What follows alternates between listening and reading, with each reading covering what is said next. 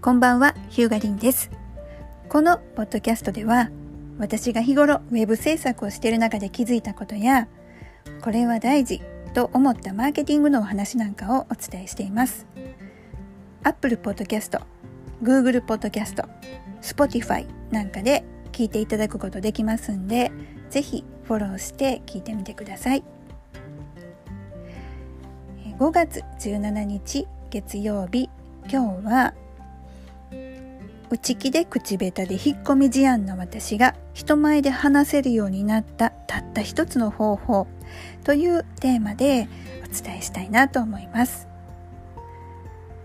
本当ですよ。ほんまに内気なんで引っ込み思案なんです、えー、なぜ今回こういうテーマでお話ししようと思ったかというと、えー、ツイッターでですねまあ、お話上手にできるようになりたいっていう方がおられてでいやもう私もなんですよっていうふうに返信をしたところいやいやお話も説明もとても上手です。まさかのリアクションに動揺してしまいました。教えてほしいほどです。っていうまた返信をリプライいただいたわけなんですよ。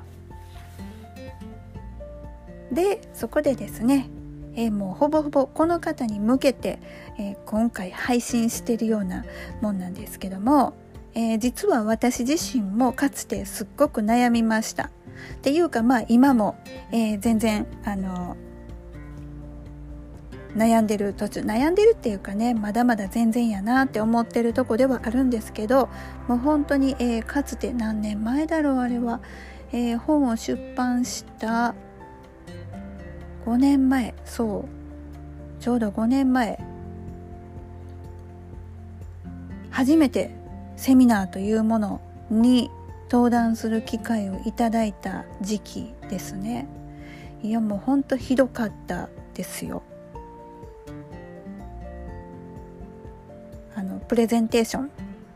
スライドえー、パワポですよね。パワポ完璧に作ってえー、っと喋りたい文章まで書いてるのにそれでも失敗する。プロジェクターがうまく動かなかったりとか、えー、パソコンが固まったりとか何かこうハプニングが起きてそのたんびにフリーズする。いやもうひどいもんでした。5年前は。もう何回やってもうまくいかなくってそんな時期私にもあったんですけども、えー、まあそんな私が、えー、今日、まあ、人前で話せるようになったたった一つの方法っていうことで何をお伝えするかというと、えー、結論申し上げます。自分の成功パターンを見つける。もうこれにつきます。成功体験ですね。これやったらうまいこと言ったっていうそれを見つけることちなみに私の場合は、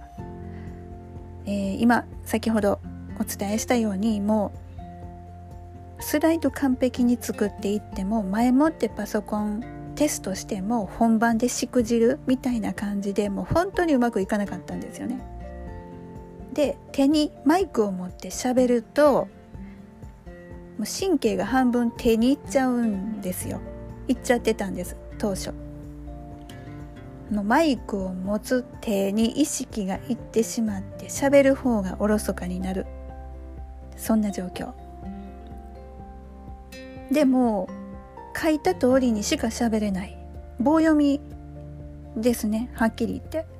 もう書いてある通りにしか喋れないという私でした。だったんですけども何回かやっててある時気がついたのがあそうそうこれはねウィックスのアンバサダー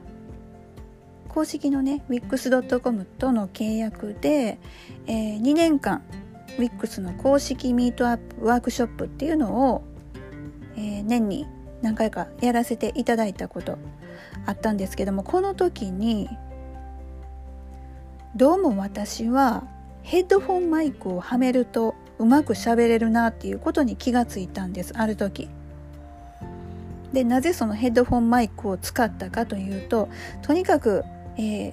人前で喋るのが苦手で苦手で声が出ないでマイクがあればまだいいんですけどももうマイクのない場面っていうのも多々あってもうとてもじゃないですけどもう喉が疲れて痛くって。でそれでもう自前のマイクを用意しようと思って、えー、Amazon で買ったのがヘッドフォンマイク。でこれが意外とあの両手が開くしあのマイク持たなくていいのででしかもですねこのヘッドフォンマイクでこの喋れる感じっていうのが昔あのアルバイトでやってたマクドナルドのドライブスルーあの時の感じにそっくりでであの時は全然抵抗なく喋れてたんですよ。いらっしゃいませこんにちはご注文どうぞみたいな感じでね。でそのそのパターンっていうのかなその時のことを思い出せてヘッドホンマイクだと結構自然に喋れるなっていうことが自分の中で分かったんですよ。そしてプラス、えー、リモコンプレゼンリモコンっていうの手に持つタイプのリモコンで、えーと、スライドを切り替えるそういうツールがあるんですけどそれを使うとねさらにあの身軽になる両手開くしそのプレゼンリモコンっていうのも指にはめるタイプだったんでもう結構自由に動ける動きながら話ができるというコツを見つけてそれで私は私の場合はちょっとうまく喋れるようになりました。それからあと他の人から頂いたアドバイスで最初から最後まできちんと喋るのってすごく難しいので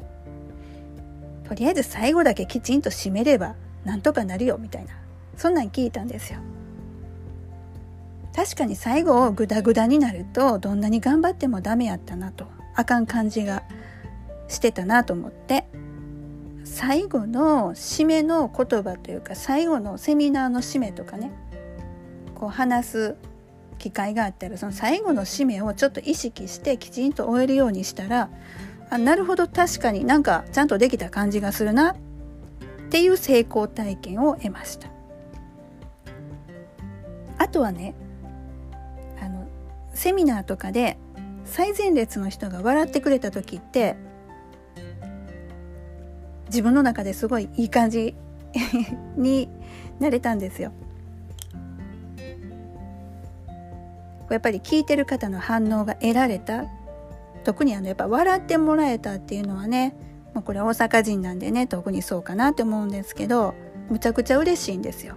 なので結構調子乗って最前列の人絡みに行くっていう荒技にも出ました。なのであの私のセミナー、まあ、ちょっとね、えーと今の状況ではリアルではなかなか難しいんですけど私のセミナーをリアルで受ける人は最前列座る時気をつけてくださいね絡みに行きますよでまあこういうね、まあ、自分はヘッドホンマイクを使ったら大丈夫やなとか、まあ、最後きちんとできたら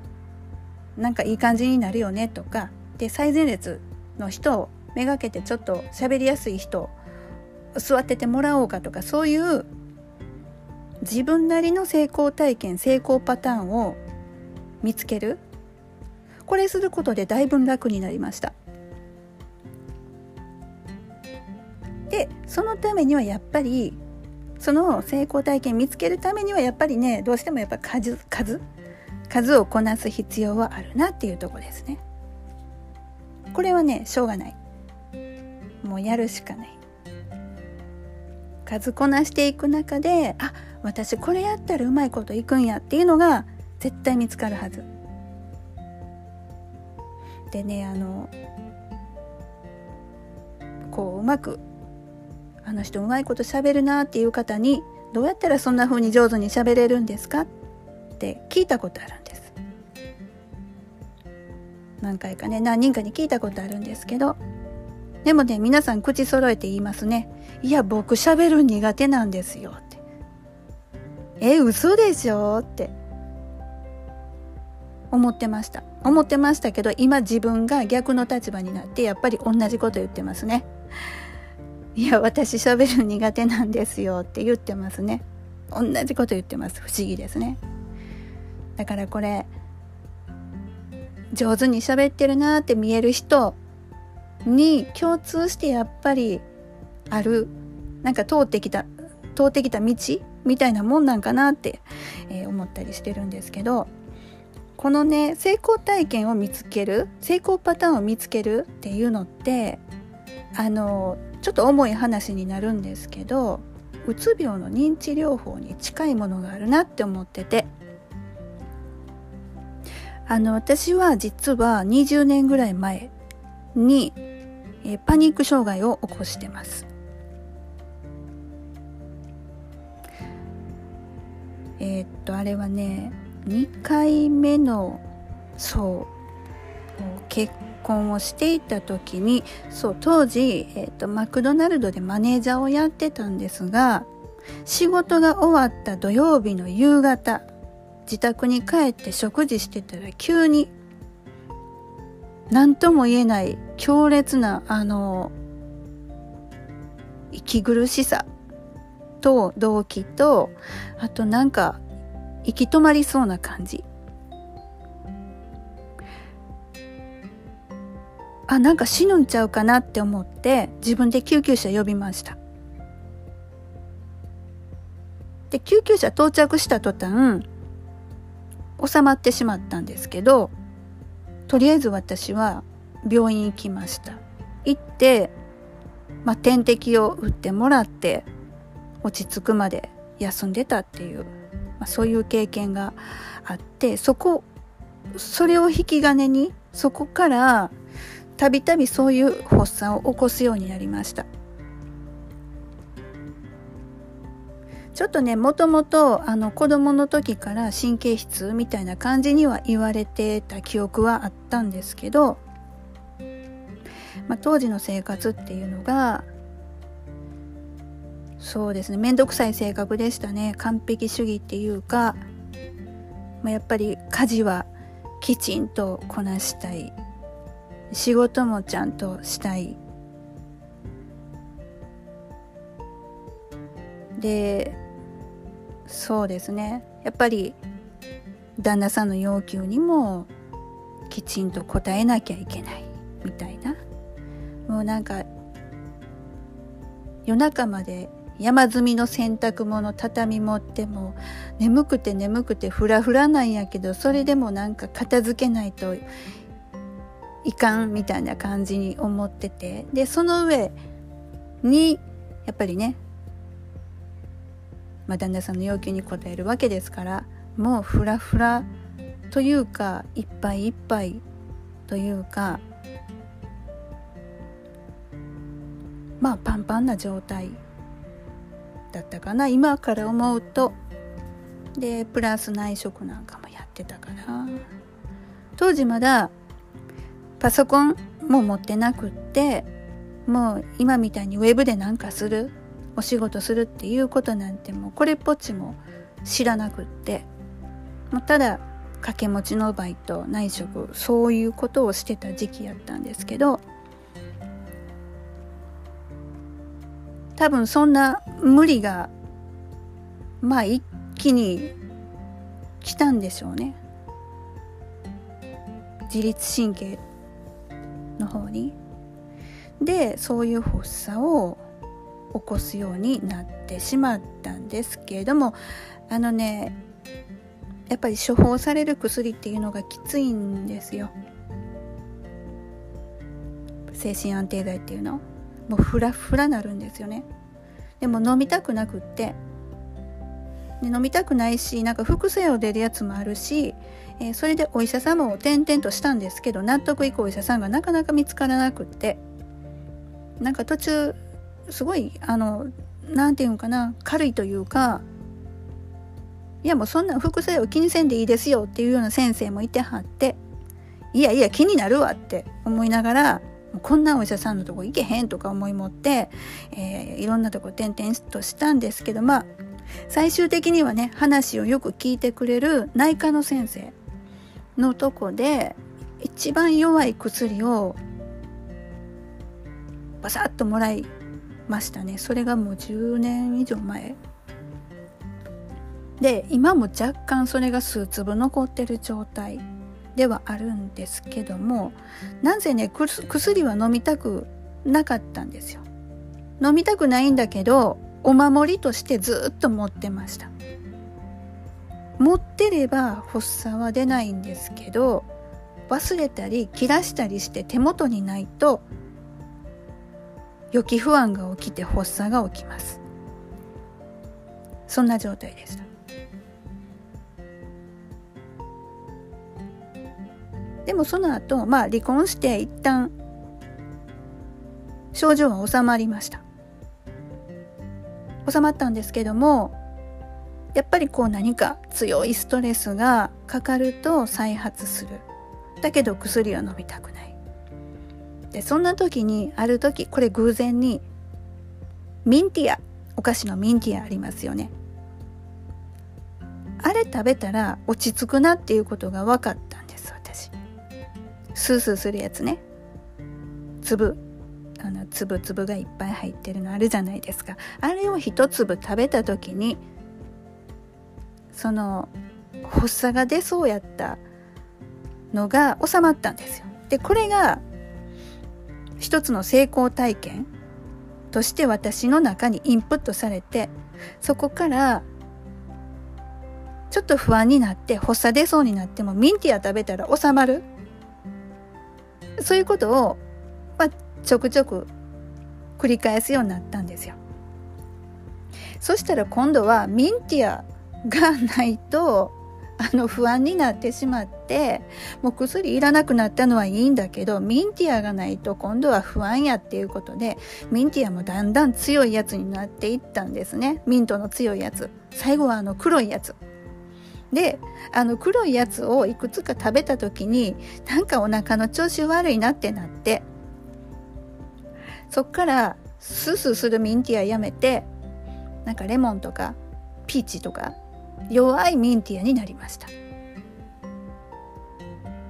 で最後はだんだんもうそれも飽きてきてミンティア食べなくなりました。そして発作も出なくなりました。つまり何かっていうとこれねあの認知療法。認知療法ってあのこういううつ病とかパニック障害の人たちにあの対して行われる、まあ、一つの治療方法なんですよ。なんか難しい話をすると何だっけなえっとまあ現状を認知しながらそのこうすれば大丈夫よねみたいなことを繰り返してまあ体と心に覚えさせていく確かそういう意味やったと思うんですけどもまさしく私がこれでしたよ。ミンティア食べたら発作が出ないっていうことを体にインプットさせて体と頭にインプットさせて発作が起きないようにして最終的にはもう薬いらなくなった。ミンティアもいらなくなった。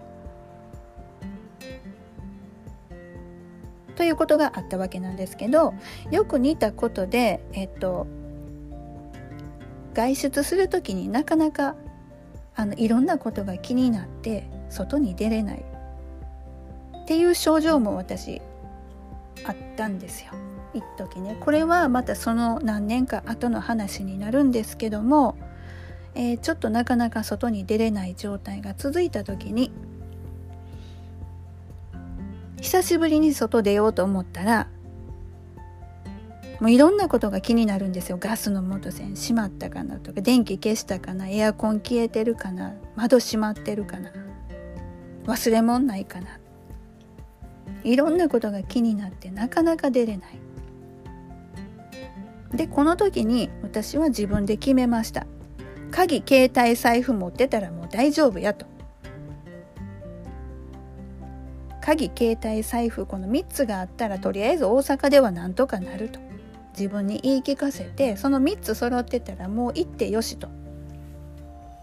自分に、え、そういうふうにルールを作ることにしました。あとガスとか電気に関してはこことこことここ OK やったらもう大丈夫っていうルールを自分で作って自分に言い聞かせてそれで出る。そういうことをやってました。なのでまあ多分すごく似てると思うんですよ。人前でうまく話す話したい失敗したら嫌だなっていうこれも、えーと、一種の予期不安でしょ。でそれを克服するためには、まあ、例えば、うん、セミナーの前の日にプレゼンの練習を2回やっておくと。でそこで間違うところを押さえておく。これね間違うとこ大体ねなんかね間違うとことか忘れるとこってなんかあるんですよね。あもうやっぱり、ま、ここ間違うなとかあるんですけど、まあ、そういうとこを押さえておく前もって押さえておく押さえておくだけでも全然不安は軽くなります。で今喋ってるこのポッドキャスト実はメモ帳に喋りたいネタを順番に箇条書きしてます。何にもミンとこんなん喋れません。しかもえっとね今でこそだいぶ慣れましたけどテイクテイク10か20することもありました。過去には。取っては消して取っては消して取っては消して。であとは YouTube これね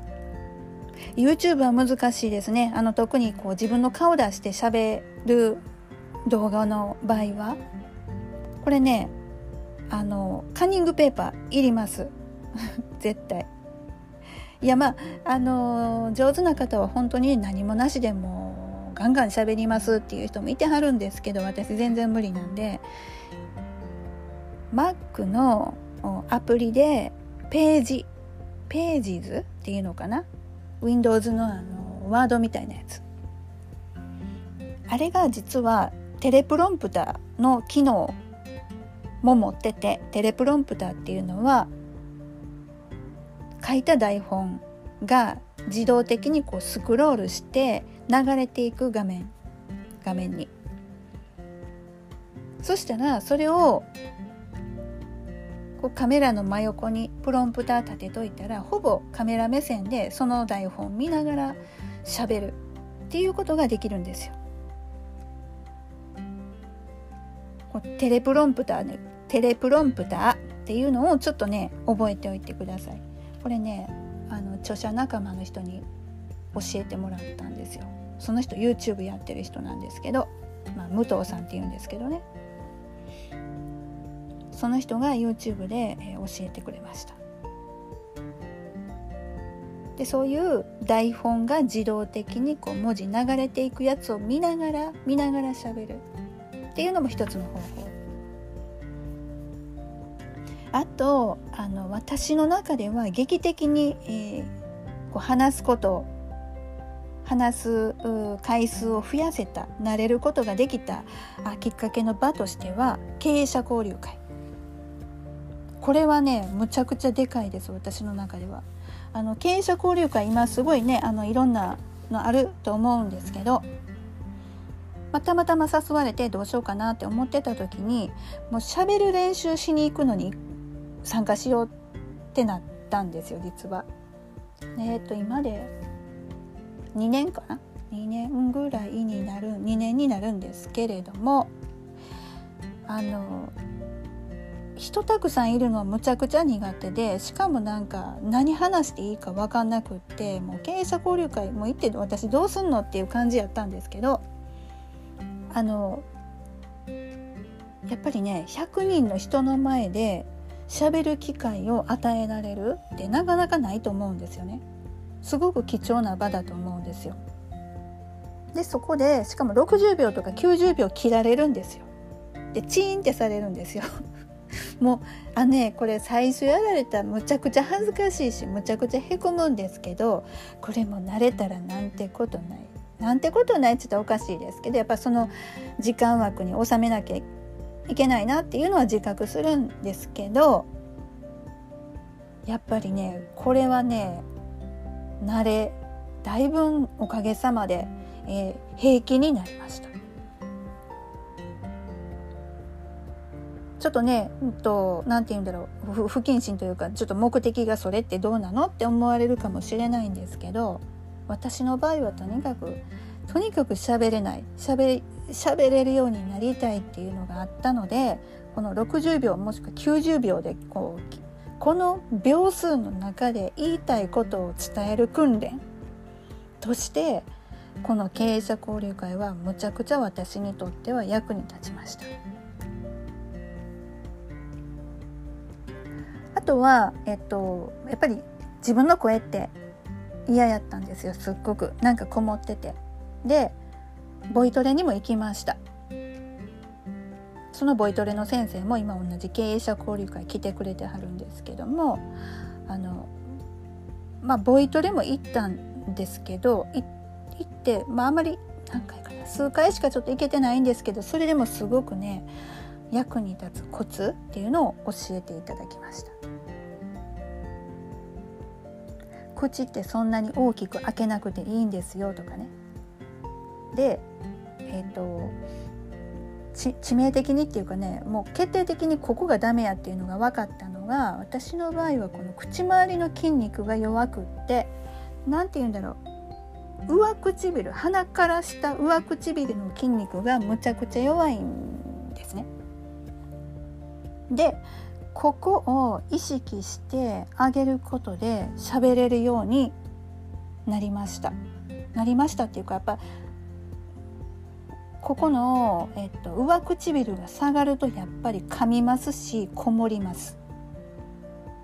だからよくね口角上げ上げてって言いますけど口角じゃないなって私は思ってて口角じゃなくて上唇、まあ、下手したらアヒル口になっちゃうんですけど口角じゃないな自分の中では。上唇。ねこうなんて言うんだろうここの筋肉。ここを意識して上げて喋る。特に日本人って下顎で喋っちゃうらしいんですよ。下顎。上を使わず下だけでこうカクカクして喋っちゃう。そういう喋り方で喋れてしまう言語なので日本語ってそうなんですって。だからあまあ表情も乏しかったりするっていう話は聞きました。なので、えっと、口周りの筋肉上唇特に上唇の筋肉を上げて話すことを意識したりとかあとこれズームを使う機会が増えたっていうのは私にとってはとてもよくってあのいや自分の顔が見るのが好きっていうわけじゃなくて自分が喋る時にその今の話上唇どういうポジポジションって言うとおかしいかな。どういう口の形で喋ってるかっていうのがもうズームを頻繁に使うことでもはっきり分かったんです自分の欠点が。あこれあかんなと思って意識してその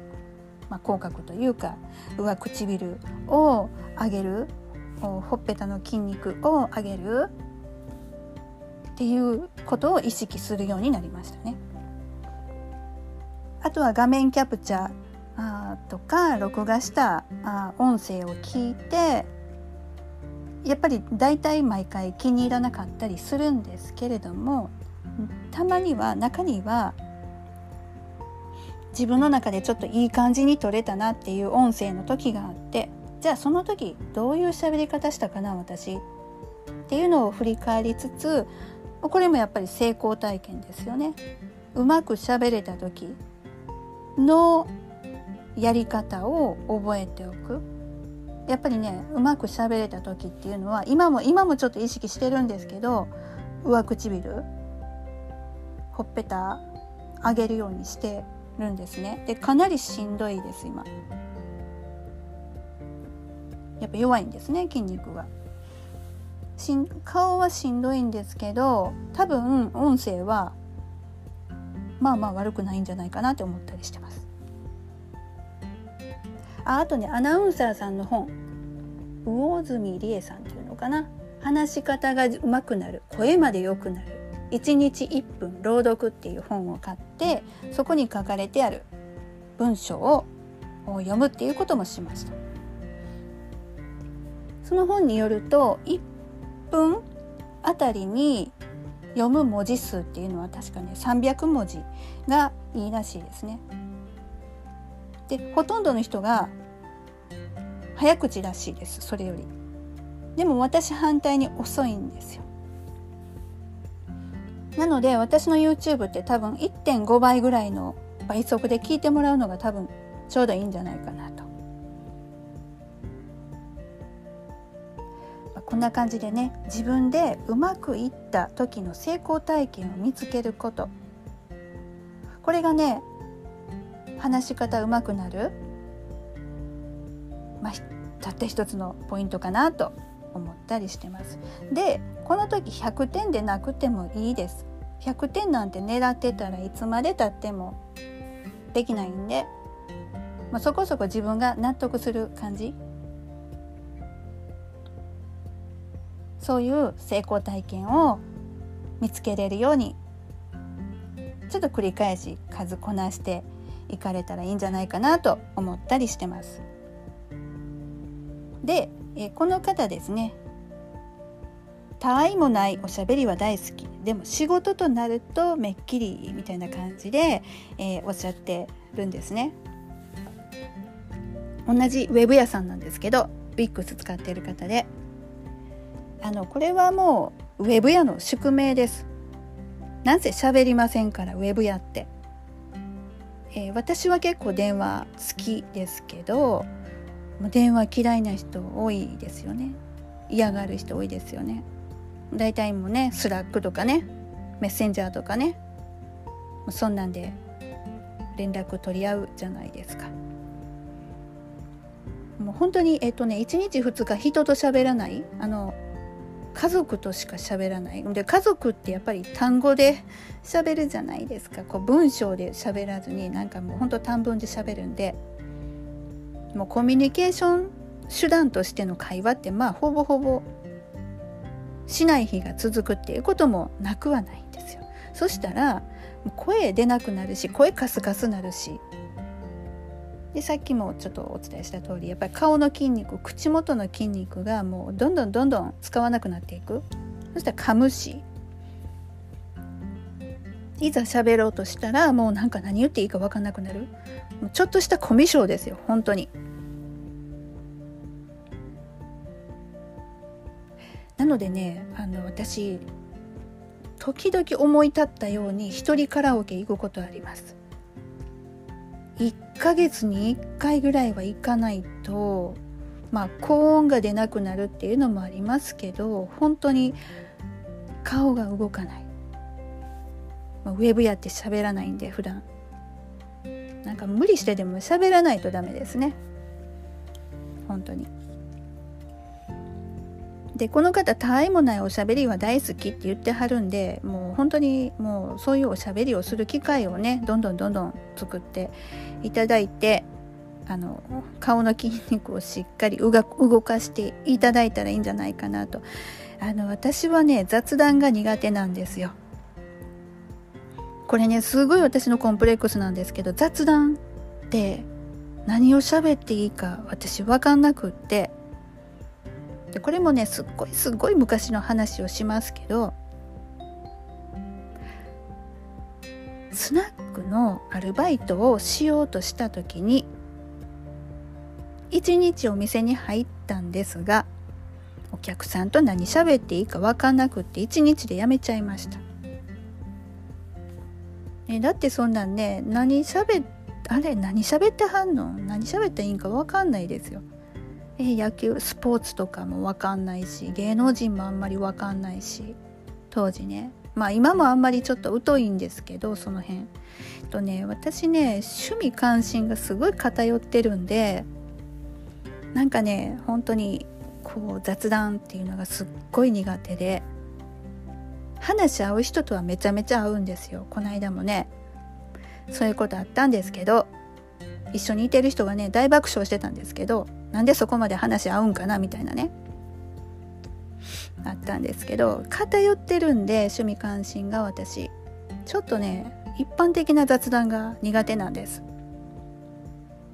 なのでできたら相手に喋ってほしいなっていう方相手が喋ってんのを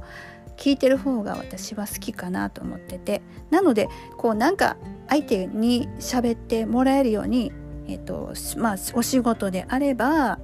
何か質問ないですか？とかお困りのことないですか？みたいな感じでこう相手にこう話をしてくれるような引き出し方をちょっと工夫してみるとかね。とはいえまあお仕事のお仕事上のことであればやっぱり皆さん忙しいのでそんなにね雑談で盛り上がる必要もないと私はあ思ってます。必要なことをきちんとお伝えする簡潔にそれでいいんじゃないかなと思います。